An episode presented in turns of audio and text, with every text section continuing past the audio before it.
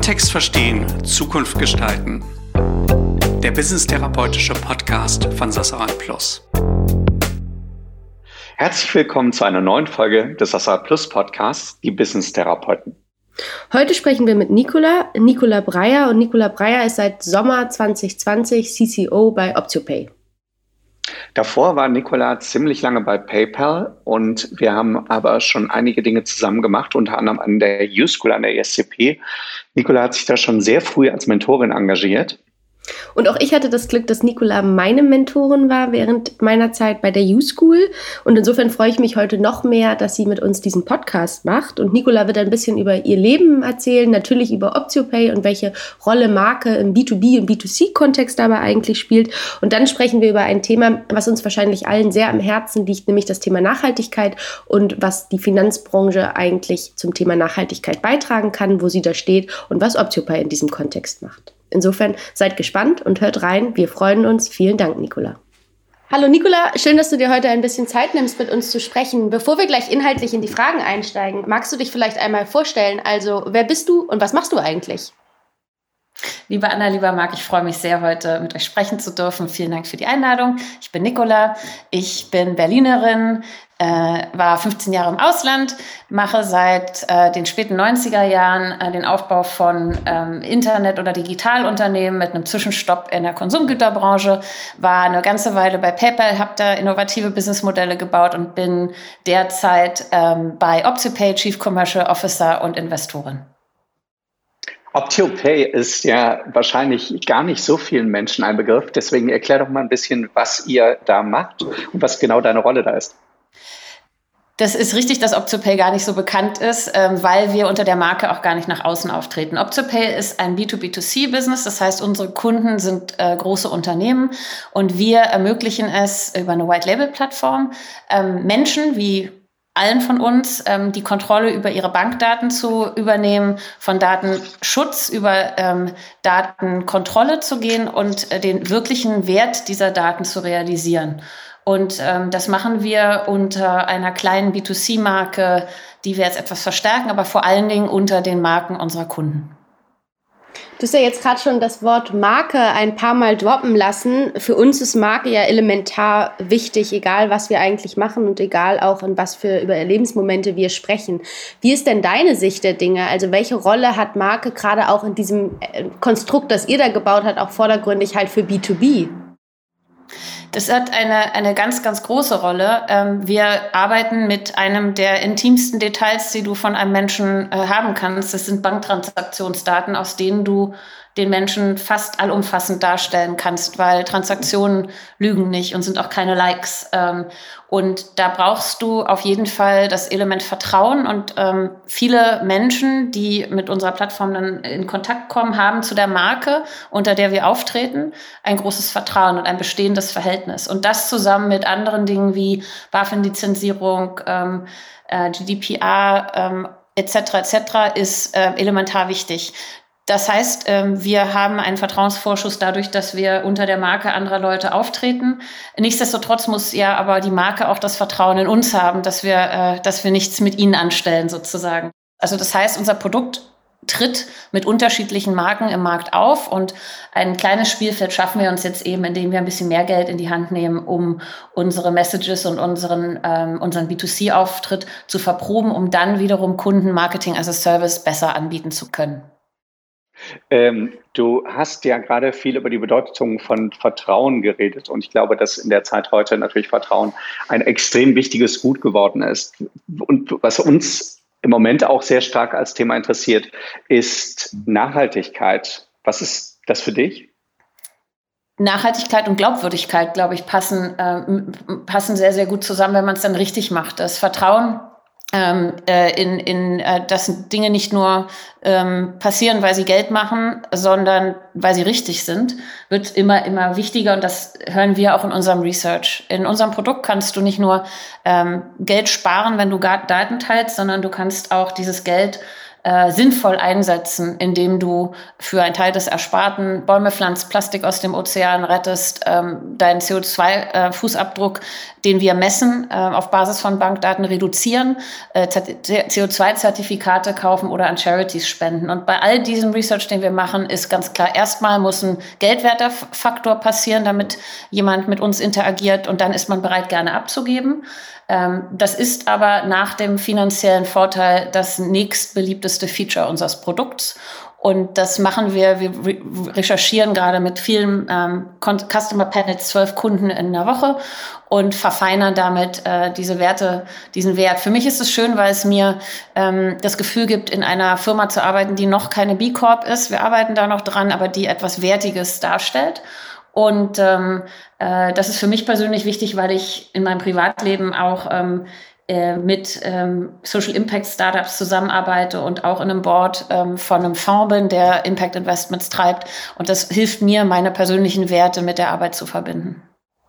Spannend. Kannst du das vielleicht noch ein bisschen konkretisieren für jemanden, der jetzt wie mich zum Beispiel nicht aus der Finanzbranche kommt? Würde ich ja erstmal sagen, das Thema Nachhaltigkeit in der Finanzbranche, wie kann das sein? Weil da ist ja nicht richtig ein konkretes Produkt hinter, das man jetzt nachhaltiger gestalten kann. Also wie geht das konkret zusammen? Also wie kann euer Business nachhaltig werden? Unser Business wird dadurch nachhaltig, dass wir äh, bewusst mit Daten umgehen und Menschen mhm. Informationen an die Hand geben und ihnen neue Handlungswege aufzeigen, die sie vielleicht vorher nicht so gekannt haben. Das heißt, wir helfen äh, Menschen und, und ähm, fordern sie auch äh, richtig dazu auf, äh, bewusster zu konsumieren und sich bewusster zu verhalten, indem wir ihnen auf Basis ihrer eigenen Daten Informationen über das, was sie mit der Welt tun, zur Verfügung stellen. Ähm, das ist die Art und Weise, wie wir äh, nachhaltiger werden können. Und wenn du fragst, wie das konkret funktioniert, das funktioniert zum Beispiel so, dass wir ähm, wissen, dass du ähm, 50 Euro im Monat bei DM ausgibst ähm, du sparst damit 50 Euro äh, und du entscheidest dich, weil wir dir aufzeigen, dass du einen CO2-Fußabdruck hast, der, ähm, äh, den du mit 10 Euro im Monat offsetten kannst, 10 Euro davon abzugeben, um das eben in CO2-Zertifikate zu investieren oder Bäume zu pflanzen. Das überlassen wir dir, aber wir geben, zeigen dir diese Möglichkeit konkret auf.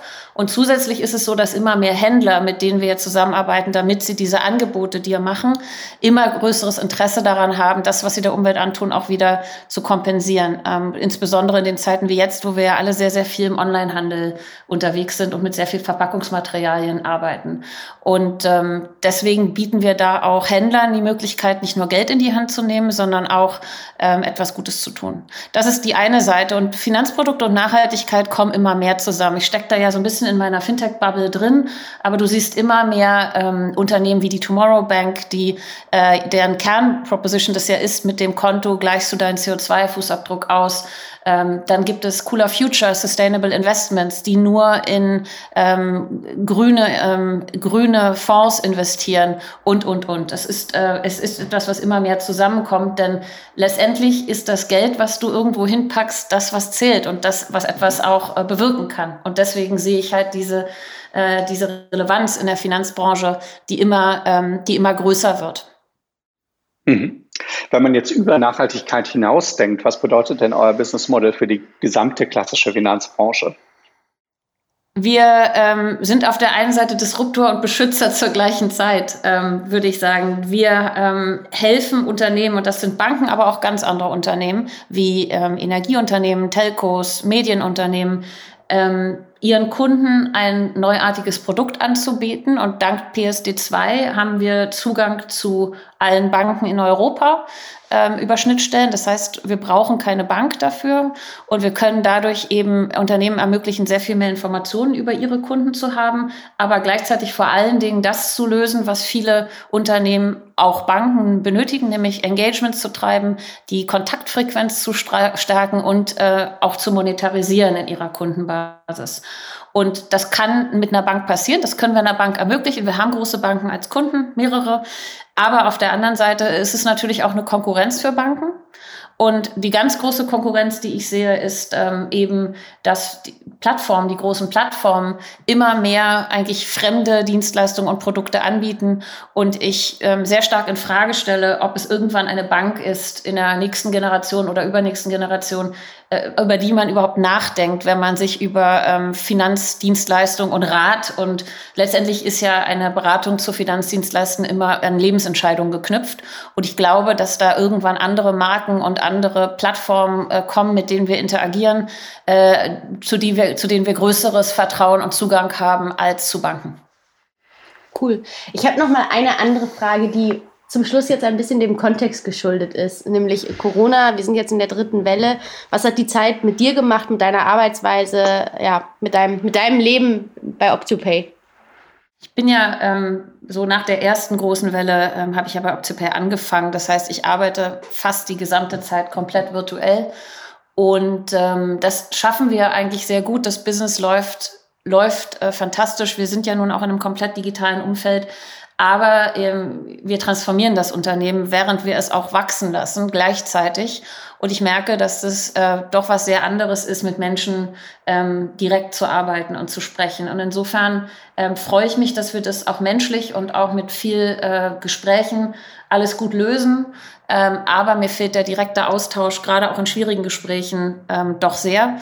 Aber ich bin, bin sehr, sehr stolz darauf, wie alle äh, Mitarbeiter und Mitarbeiterinnen von OptoPay äh, sich einbringen und ungebremst ähm, äh, zusammenarbeiten. Und ich denke, ähm, für viele ist, äh, wie, wie auch für mich, ich werde nicht Vollzeit ins Büro zurückgehen. Ähm, ich habe beide Welten sehr schätzen gelernt, aber ich möchte die reale Welt und das Zusammenkommen auch nicht missen. Das finde ich ein wunderschönes Schlusswort. Wir machen ja so viele Dinge mit dir. Du hast Mentoring bei der oder Business Mentoring bei der U-School. Du hast mit uns Senkel X gemacht. Ähm, wir haben mit dir gearbeitet, Personal Branding gemacht. Du warst schon beim Club der Markenfreunde Salon und jetzt bist du, hurra, auch noch in unserem Podcast drin. Deswegen, Nicola, vielen, vielen Dank und das ist schön, mit dir Dinge zu tun. Ich bin Portfolio-Mehrfachtäter, ne? So mit euch. Es macht aber jedes Mal einfach sehr viel Freude. Herzlichen Dank euch für euer Interesse und vielleicht ähm, weckt es ja auch in einigen eurer äh, Hörer ähm, ein paar spannende Gedanken. Vielen Dank dir. Danke euch.